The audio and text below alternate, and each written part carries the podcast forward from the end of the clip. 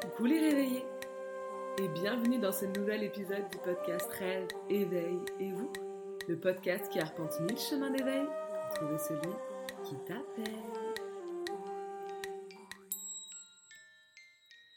Aujourd'hui, j'avais envie de développer un petit peu un partage d'expériences personnelles.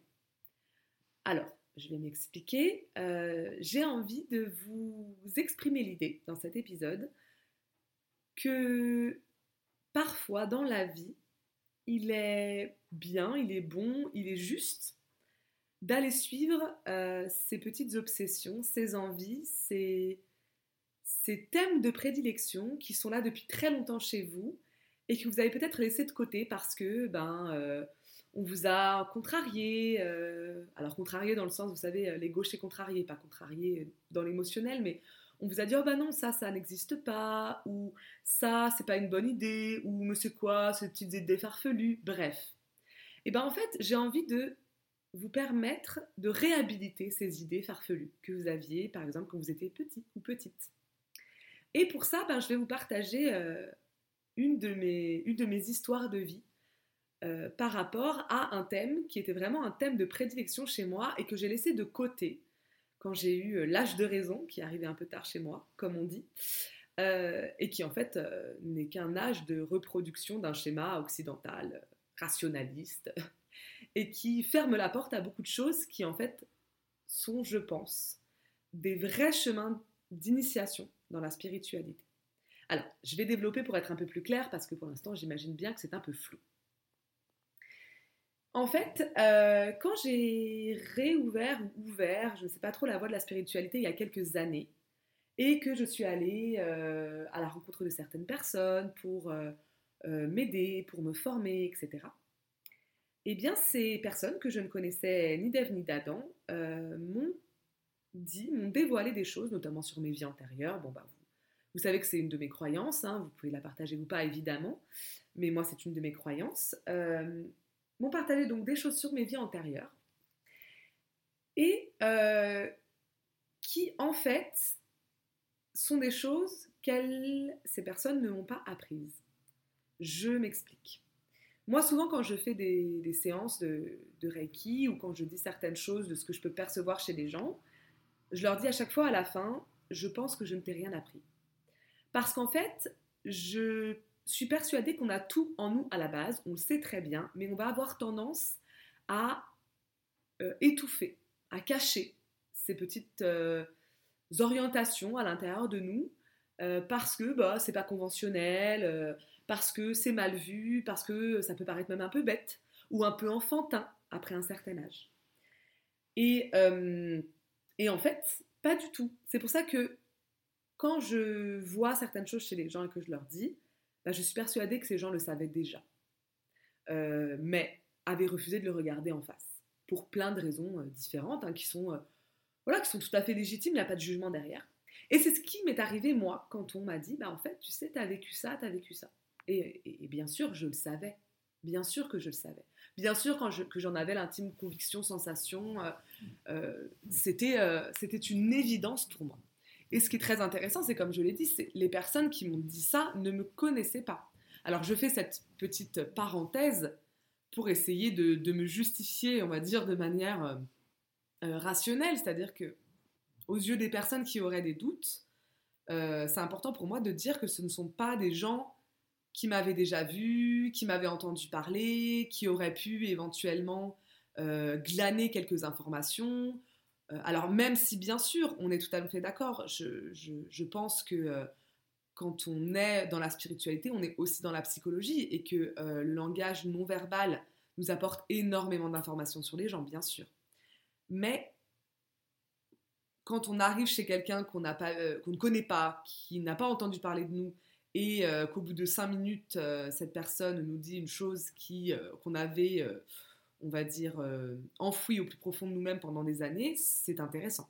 C'est remarquable. Alors, les conclusions qu'on en tire, ça dépendra des personnes, mais moi, je trouve ça remarquable. Donc, je vais entrer un petit peu plus dans les détails.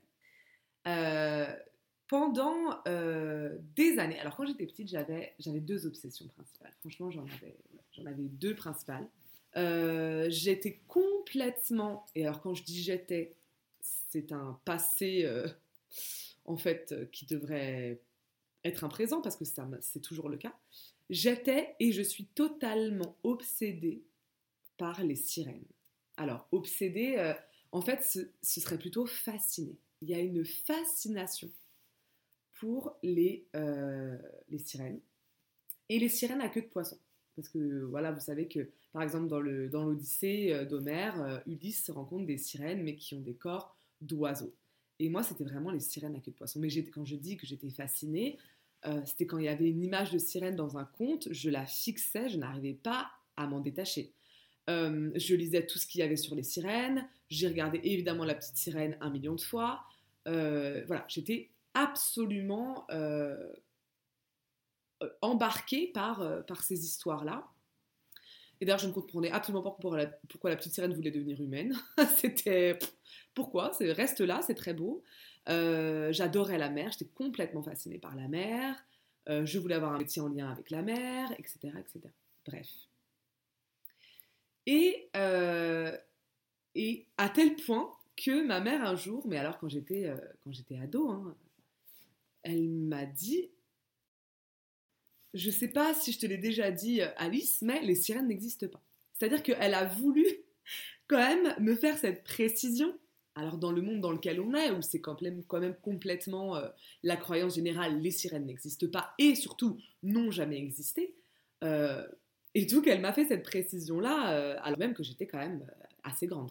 et c'est vrai que je, en grandissant, je, comprenais bien que ce côté un peu magique, euh, enfin, je comprenais bien. Je me, disais, ça ne peut pas exister, ça n'a pas pu exister, mais en fait, peut-être scientifiquement, si on faisait euh, tel croisement, enfin, ça devenait euh, de la génétique, ça devenait un peu flippant, mais je me disais, bah, pourquoi pas en fait, pourquoi ça pourrait pas exister? Il y avait quelque chose qui perdurait malgré l'âge et, qui, se transformait pour que ça puisse fonctionner dans le paradigme matérialiste. Bon. ça, c'est une chose. Et la deuxième obsession que j'avais, c'était l'Atlantide. Alors l'Atlantide, mais quand je vous dis que c'était une obsession, je pense que euh, quand j'étais en CM2 6e, je me suis fait un, un, classeur. Je, je pense qu'il doit toujours être dans le grenier de mes parents. Un classeur où j'imprimais et je lisais tout ce que je trouvais sur l'Atlantide. Mais vraiment, euh, alors, j'avais 10 ans dans les années 2000, euh, Internet euh, arrivait dans les foyers, etc. mais à tel point que j'ai lu le Chrysias et le Timée de Platon, là où il y a la première mention de ce nom de l'Atlantide. et je regardais les émissions, je lisais des livres, enfin, j'étais complètement obsédée par ça, persuadée qu'elle elle avait existé, et que c'était pas ce qu'on nous disait, parce que par exemple, une des, une des comment dire, un des lieux euh, les plus euh, en vogue où on verrait l'Atlantide, c'est Santorin, et c'est où, c'est l'île de, Crète, en Grèce. Alors j'étais persuadée que c'était pas ça, même si ça ressemblait, à tel point que quand on est allé visiter la Crète, mon père m'a fait la surprise d'aller visiter Santorin pendant deux jours, etc. Enfin, c'était génial, j'étais hyper contente, mais j'étais quand même vachement jeune, vachement jeune pour être dans cette obsession-là. Euh, mes parents n'étaient pas du tout obsédés par ça, mon père déteste la mer. Euh, enfin voilà, il y avait quelque chose qui n'était pas de l'ordre de l'éducatif, vous comprenez bien. Euh, et puis bon, bah, j'ai laissé un peu, j'ai abandonné pareil, à un moment où je me suis dit, bah apparemment, je sais pas, les gens sérieux ne, ne pensent pas que l'Atlantide puisse exister, les scientifiques se moquent de ça, bon bah ok, moi j'étais voilà, j'avais envie de faire euh, un bac S, euh, j'étais orientée par ça, je me disais, bon, bah, c'est. tout, ce que je vous dis là, c'était pas conscient. Hein. Je me suis pas dit un jour, bon, bah, j'arrête parce que c'est pas sérieux. Mais je pense que c'est ça, inconsciemment, qui a joué sur mon orientation. Euh, je me suis dit, bon, bah, stop, en fait, je grandis, puis c'est plus possible. Et puis, bon, bah, tu voilà, as eu plus que 16 ans, les sirènes n'existent pas parce que tu te transformes. Alors, je sais pas du tout d'ailleurs d'où ça me vient. je me disais que j'allais me transformer en sirène à 16 ans. C'est drôle, ça, d'ailleurs. En fait, c'est comme si c'était euh, quelque chose de l'ordre d'un mythe ou d'une légende, d'un conte, d'une histoire que j'avais lu où quelqu'un se transformait en sirène à 16 ans. Mais alors maintenant, ça ne me dit absolument plus rien. Là, je réalise en vous disant, si ça dit quelque chose à quelqu'un, je serais vraiment très contente que vous me le partagiez euh, notamment sur les réseaux sociaux, parce que je je, bah, je vois pas du tout en fait. Alors je sais pas, peut-être que dans ma tête, la petite sirène avait 16 ans et que du coup, elle, elle se transformait en humaine, donc elle allait avoir un échange avec moi, je sais pas. Mais euh, il y avait cette espèce de, voilà, de truc, j'étais persuadée. Euh. Et puis alors des fois, quand j'étais dans, dans, le bain, je collais mes jambes et j'imaginais que j'étais une sirène. Mais jusqu'à tard, hein, enfin je veux dire, euh, vous allez vous dire, mais elle est un petit peu, un petit peu en régression, cette, cette adolescente de l'époque, peut-être. mais il y avait vraiment quelque chose de l'ordre de l'obsession. L'illustration des sirènes, mais c'est encore maintenant il y a quelque chose qui, m'envoûte, mais complètement, qui m'envoûte complètement. Euh, d'ailleurs, je fais un chapitre, un micro-chapitre avec mes, avec mes sixièmes sur les sirènes, parce que euh, comme c'est des figures qui viennent à la fois de la mythologie, qui se retrouvent dans les contes, bah, c'est à la croisée euh, des chemins du programme de sixième, donc c'est une figure hyper intéressante, mais du coup j'ai décidé de l'assumer vraiment jusqu'au bout. D'ailleurs, j'en fais aussi un micro-chapitre sur les sorcières. Donc d'aller assumer complètement mon obsession et d'aller enseigner, ça. Donc très, intéressant ben, de, voir pour moi à quel point, dans la connaissance juste de moi, de voir à quel point ces figures m'obsèdent. Et mine de rien, l'Atlantide, la figure de l'Atlantide et la figure de la sirène, bah pour moi, il y avait quelque chose qui était lié l'un avec l'autre. L'Atlantide était une île où l'eau avait une grande importance, elle a fini sous, les, sous les flots, etc., etc. Je ne sais pas si vous connaissez bien le mythe de l'Atlantide, euh, et c'est vrai que j'ai pas pensé à le, à le rappeler, mais euh, voilà, dans c'est Platon euh, qui rapporte que qu'un prêtre qui s'appelle Solon lui a parlé d'une ancienne cité qui avait commerce avec, avec l'Égypte. et alors, peut-être des bêtises, qui avait, des, qui avait commerce avec la Grèce, avec les Athéniens, et dont certains ont encore le souvenir en Égypte, je crois que c'est plutôt ça. Euh, donc une énorme cité qui se situait au-delà des colonnes d'Hercule. Donc les colonnes d'Hercule, c'était à l'époque le détroit de Gibraltar. Donc qui aurait pris place en plein milieu de l'océan Atlantique et qui était très très très grande. Hein. c'était comme un continent et qui était une cité extrêmement fastueuse. Euh, avec euh, beaucoup de richesses, avec divisé en, je crois, 12 12 euh, euh, régions, euh, toutes, toutes dirigées elles-mêmes par des, par des princes, des rois. Bref, je vous passe tous les petits détails, qui avaient des, des métaux plus précieux que l'or, ou aussi précieux, notamment l'oricalque, bref, qui était un, métal rouge. c'est drôle d'ailleurs, parce que je viens d'enregistrer un épisode sur, sur les pierres, et j'évoque un moment un métal rouge en me disant, mais je ne sais pas de quoi, de quoi il pourrait s'agir. Euh, et, ça pourrait très bien être l'oricalque. Bon, bref, vous comprendrez si vous écoutez l'épisode sur les pierres. Euh, bref, assez, assez fantastique, qui explique que c'était des hommes qui avaient, euh, des hommes et des femmes qui avaient des capacités incroyables, et qu'à un moment donné, bah, cette civilisation a commencé à péricliter, à avoir beaucoup d'arrogance, et que les dieux ont décidé de les punir, et qu'ils les ont punis en créant un énorme cataclysme qui a euh, fait disparaître la cité sous les eaux en un jour et une nuit. Voilà en gros euh, l'histoire de l'Atlantide. Et euh, c'est vrai qu'il n'y a pas d'autre mention à la base que celle de Platon, que Platon, en fait, on a imaginé que c'était un mythe qu'il avait raconté pour prévenir les Athéniens que s'ils étaient trop imbus de leur personne, euh, il risquait d'être coupable devant les dieux et que du coup il risquait de grosses sanctions. Donc en fait ce serait un, mythe euh, philosophique comme ça, euh, amoral, implicite. Bon, pourquoi pas, hein, bien sûr, pourquoi pas. Et que du coup en fait toutes les personnes qui cherchaient la réalité matérielle de ce mythe ne seraient que des, que des imbéciles qui ne comprendraient pas la portée philosophique des propos de Platon, qui, étant un philosophe très connu, aurait aurait eu, euh, comment dire, ça aurait semblé tout à fait euh, logique qu'il raconte une histoire qu'il invente plutôt que euh, qu'il relate des faits historiques, on va dire. Bref. Alors, tout ça pour vous dire que vraiment, ce sont des obsessions que j'ai enfouies, mais qui me restent très présentes à l'esprit. Et quand je vais découvrir un petit peu, voyager à travers mes vies, eh bien, je n'en dis rien. Je viens juste rencontrer les personnes qui sont un, peu des, maîtres aujourd'hui pour moi.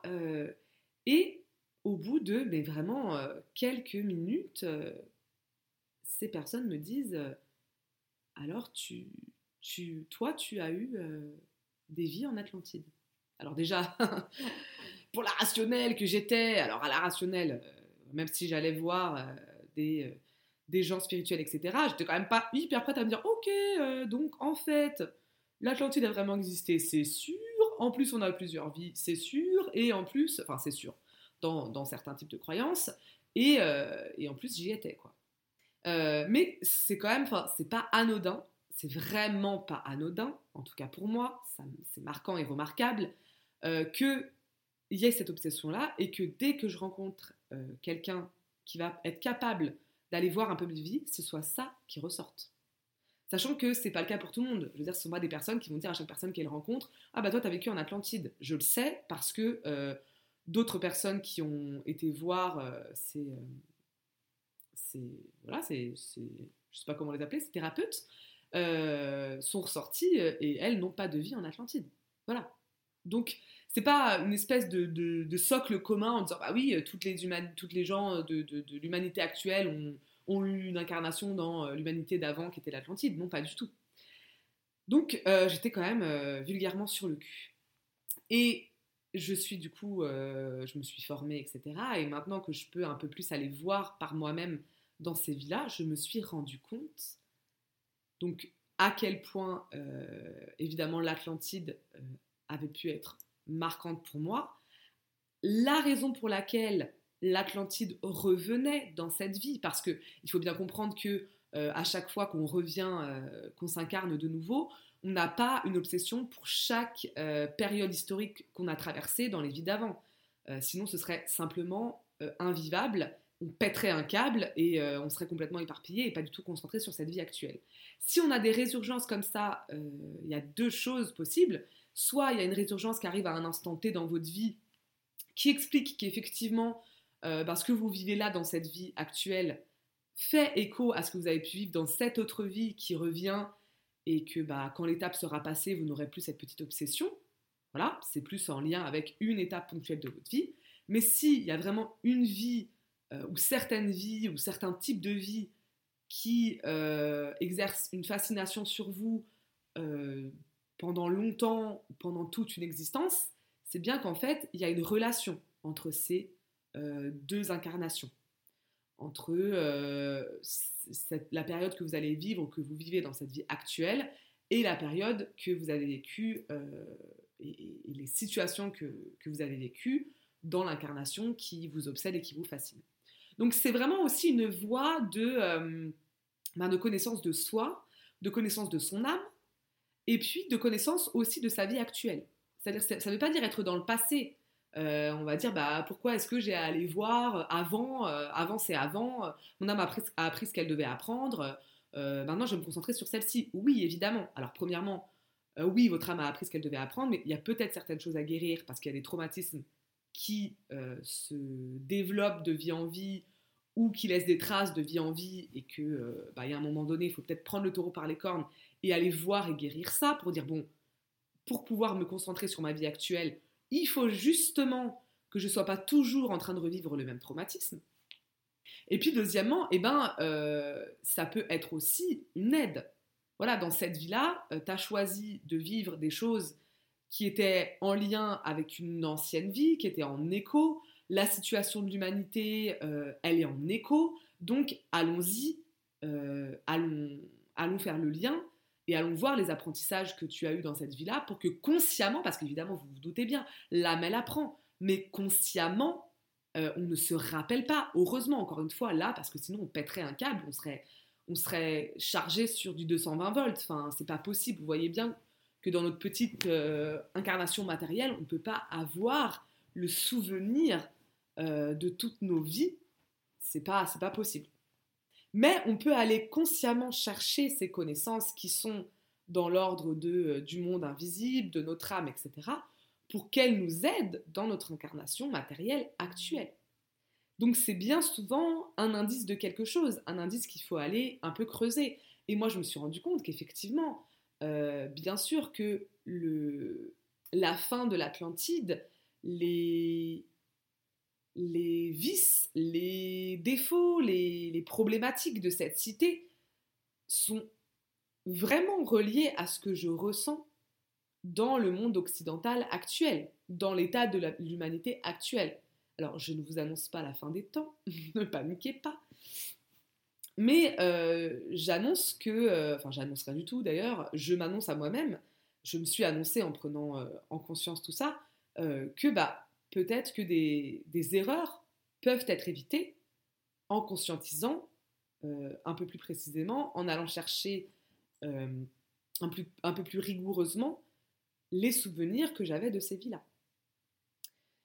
Donc, euh, évidemment, c'est ce que j'ai fait et j'en suis encore qu'au début. Et ça m'a permis aussi de faire le lien avec cette euh, figure de la sirène. Alors, je ne vais pas trop développer parce que je n'ai pas envie, comment dire, de faire fuir tout le monde. Parce que là, on va sur des choses un peu plus, un peu plus perchées, un peu plus ésotériques, un peu plus, euh, un peu plus, on va dire, initiatiques.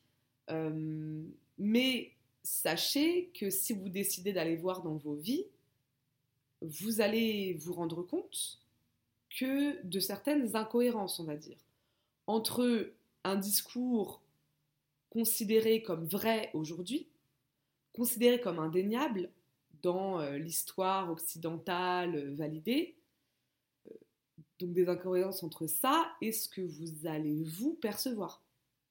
Donc des incohérences dans les dates. Par exemple, voilà, moi, il y a dans une, vie où je me suis rendu compte que j'étais une femme blanche, présente en Amérique du Sud euh, au XIVe siècle. Bon, là, je me suis dit, ok. Donc, en fait, 1492, euh, découverte de l'Amérique, peut-être que c'est la découverte de l'Amérique vraiment pour une certaine tranche de la population, mais qu'en fait, il y avait déjà des populations qui étaient allées émigrer, euh, des populations blanches, j'entends, qui étaient allées émigrer d'Europe en Amérique. Donc ça va bouleverser, remettre un petit peu en question. Donc évidemment, hein, j'aurais pu fermer la porte en disant mais n'importe quoi, c'est mon imagination. Il euh, n'y a aucune base historique euh, sur ce que j'avance. Ou alors juste dire bah ok, mon instinct me dit ça, ma guidance me dit ça, pourquoi pas? Je veux dire, après tout, pourquoi pas? Alors là, on arrive dans le conspirationnisme, les théories du complot, bah en fait, euh, ok, si vous voulez, d'accord, mais je m'en moque. je, là, il s'agit de la connaissance de moi-même. Euh, je suis pas en train de, publier, euh, je veux dire, un, travail historiographique sur le sujet. Non.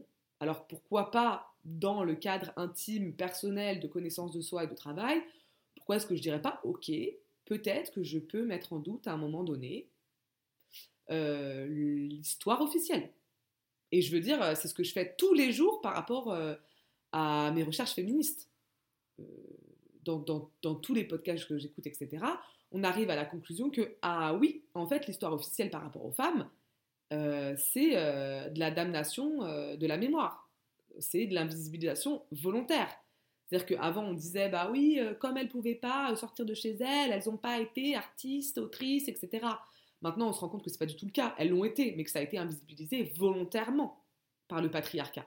Donc, il y a un moment donné, euh, si on, accepte ça, que des gens tout à fait rationnels acceptent de dire qu'il y a eu volontairement une invisibilisation pardon, des femmes pour continuer à alimenter un certain type de société, bah, excusez-moi, pourquoi ce ne serait pas exactement la même chose euh, à d'autres niveaux de l'histoire? Est-ce que c'est être complotiste, conspirationniste? En fait, j'en ai rien à faire. Vraiment, j'en ai rien à faire. Euh, donc voilà. Donc, euh, tout ça pour dire que, en tirant ce fil de mes obsessions d'enfance et en les reliant, en le reliant à ma recherche spirituelle actuelle, j'ai pu comprendre beaucoup de choses sur moi-même et j'ai pu comprendre beaucoup de choses sur ma vie actuelle. Donc, je vous invite à suivre la petite voix qui est à l'intérieur de vous. Euh, je ne sais pas, peut-être que vous êtes très attiré par un pays, peut-être que vous êtes très attiré par une période historique, peut-être que vous êtes très attiré par une figure, euh, par euh, la figure de la fée, euh, la figure de la licorne, j'en sais rien. peut-être que vous êtes très attiré par l'Écosse, peut-être que vous êtes très attiré par le XVIe siècle, peu importe. mais peut-être que, en ayant écouté cet épisode, vous allez pouvoir vous dire, ok, c'est pas simplement une admiration, une fascination historique, esthétique, mais peut-être qu'en fait elle est vraiment reliée à vous, à votre âme, à votre chemin de vie, et que vous avez la possibilité d'aller travailler un petit peu plus profondément tout ça. En tout cas, je vous y invite parce que pour moi, ça a été très efficace et très clair. Mais si j'avais continué à tirer le fil avant, bah, j'aurais peut-être euh, pas perdu, entre guillemets, même si c'est jamais perdu, des années euh, à enfouir ça à l'intérieur de moi en me disant bah non, ça n'a aucun intérêt, c'est complètement bête, etc. Donc faites-vous confiance dès le départ. Je pense que vous gagnerez beaucoup de temps. Voilà. Euh, je vous souhaite une très belle journée et je vous dis à très bientôt dans un prochain épisode du podcast Rêve,